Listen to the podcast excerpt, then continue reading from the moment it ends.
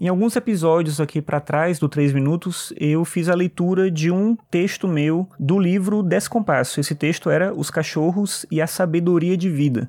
E hoje eu vou fazer de novo isso com outro texto, e por um motivo bem específico aqui nos dias 16 e 17 de dezembro, próximo domingo e próxima segunda-feira, se você estiver ouvindo hoje, no dia que eu estou publicando, eu estou publicando agora na sexta-feira, dia 14 de dezembro de 2018.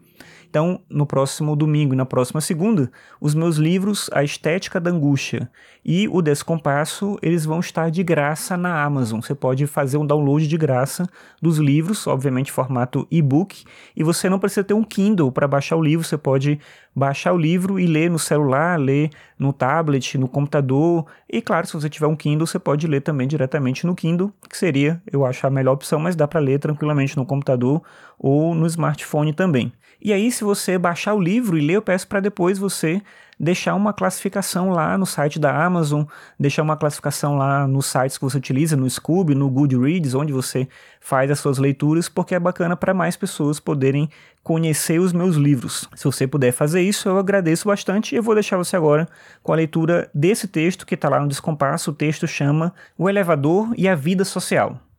Não gosto de elevador Claro, se eu precisar subir muitos andares, o elevador sempre será uma opção mais prática.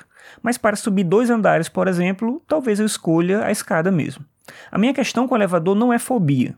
Também não posso dizer que eu me sinto à vontade, trancado num cubículo de 2 por 2 enquanto subo uns 15 metros a uma velocidade de 1 metro por segundo.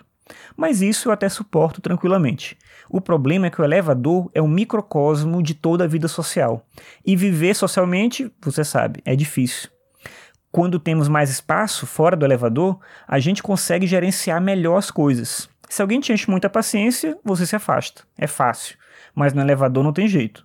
Um exemplo, dia desses eu estava na garagem do meu prédio e depois de três minutos esperando a porta abriu e tinha uma pessoa de costas bem na entrada do elevador. Tinham mais três pessoas lá dentro. O que seria o certo a fazer? Pedir licença? Dar bom dia para ver se a pessoa se tocava? Tentar me esquivar feito ninja? Sem tempo para pensar, porque se eu pensasse muito o elevador subia sem mim, eu fiz tudo ao mesmo tempo. Bom dia, com licença e uma esquiva ninja.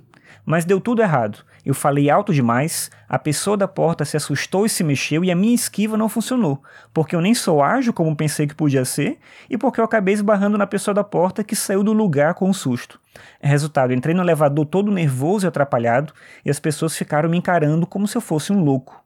Foram uns poucos segundos muito, muito longos até eu chegar no meu andar. Claro que nem sempre a situação chega nesses extremos, mas independentemente disso, o elevador é sempre um espaço de constrangimento. Todo mundo fica sem jeito, sem saber se fala ou se olha para os outros. Até meu filho já percebeu isso. Às vezes ele está todo feliz, brincando enquanto o elevador não chega, e aí a porta abre, ele vê umas pessoas lá dentro e logo fecha a cara. É como se ele pensasse: ah, de novo isso. A criança não desfaz o incômodo, mas a gente ensina a criança a fingir que está tudo bem, a sorrir quando não quer, a dizer coisas agradáveis para quem não gostaria de dizer nada. É necessário, né? Como eu dizia antes, o elevador é um microcosmo do mundo social. E nesse mundo, a gente tem que aprender a ser diferente da gente mesmo. Não é isso que se chama viver em sociedade?